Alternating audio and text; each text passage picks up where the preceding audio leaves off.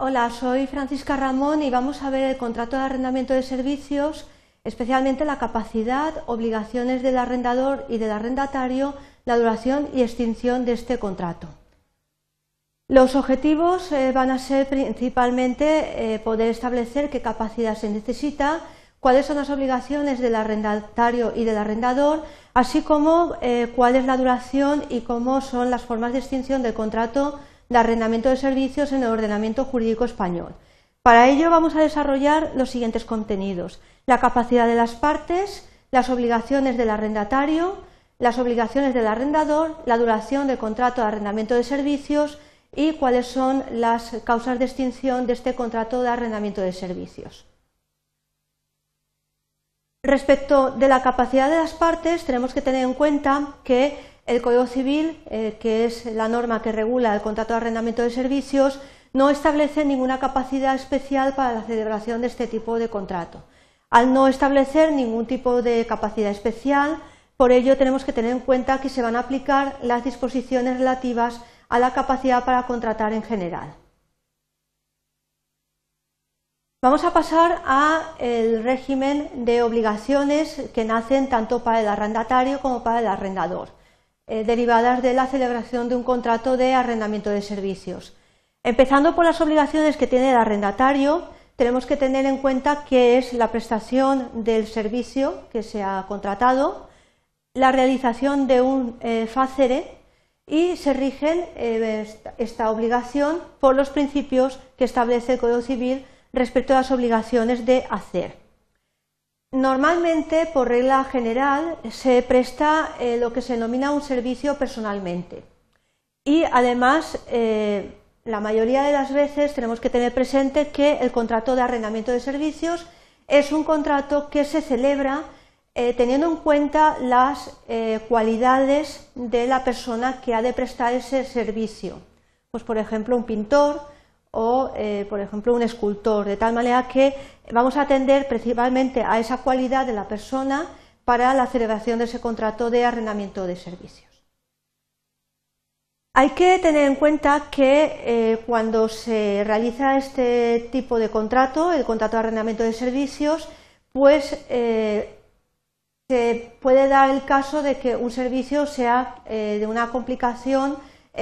mayor de la que en un principio se pueda eh, pensar. De tal manera que en el caso de que haya una complejidad de carácter técnico, es válido que el arrendatario eh, se valga o bueno, sea necesario para la realización de ese servicio eh, que tiene obligación a prestar, pues que intervengan auxiliares y colaboradores que trabajan bajo su dirección si ello no se encuentra prohibido en el contrato, es decir, si no se dice expresamente que solamente puede prestar el servicio una determinada persona y ello es además conforme a los usos profesionales, es decir, nada impide que junto con el arrendatario pues eh, colaboren con él otras personas que le ayuden eh, a desarrollar el servicio si es de una complejidad técnica. Hay que tener en cuenta que la diligencia que se exige en este tipo contractual, en, en el arrendamiento de servicios, se aplica el artículo 1104 del Código Civil de tal manera que la diligencia que se va a exigir al arrendatario en el cumplimiento de su obligación eh, no es la normal de un buen padre de familia, de tal manera por la peculiaridad que tiene eh, pues este tipo de contrato. Se exigen, eh, en el caso del arrendatario, las reglas del arte o profesión y se aplica el aforismo spondet peritiam artis e imperitia culpae enumerantur, es decir, el prestatario responderá de su pericia en el arte u oficio, asimilándose la impericia a la culpa. Es un aforismo latino que se aplica en el caso del el arrendamiento de servicios. Por su parte, las obligaciones que tiene el arrendador es pagar la contraprestación al arrendatario, que debe de consistir en un precio cierto y que además eh, la prestación eh, por un profesional de los servicios habituales de su profesión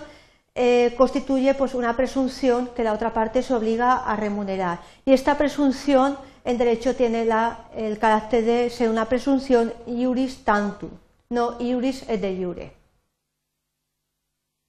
Respecto a la duración del contrato de arrendamiento de servicios, puede ser de varias formas. Puede ir sin tiempo fijo, por cierto tiempo, para una obra determinada, pero teniendo en cuenta que el arrendamiento hecho por toda la vida es nulo. Respecto a las causas de extinción del contrato de arrendamiento de servicios, pues se van a aplicar las causas comunes de todo eh, contrato, ya que se aplican las reglas generales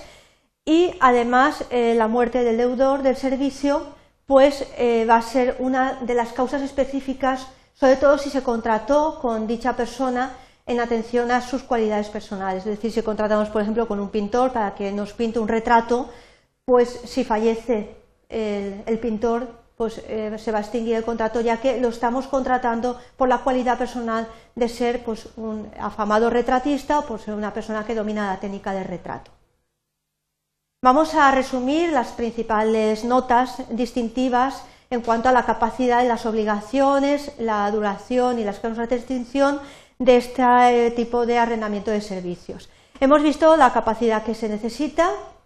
con las peculiaridades que establece el Código Civil y nos hemos detenido eh, bastante en las obligaciones del arrendatario y del arrendador. Hemos visto también eh, la duración del contrato con las modalidades que puede adoptar y también eh, las causas de extinción, teniendo en cuenta la peculiaridad de este tipo contractual. Espero que con estas notas os sea más sencillo diferenciar la capacidad, las obligaciones, la extinción y la duración del contrato de arrendamiento de servicios en comparación con el contrato de arrendamiento de obra.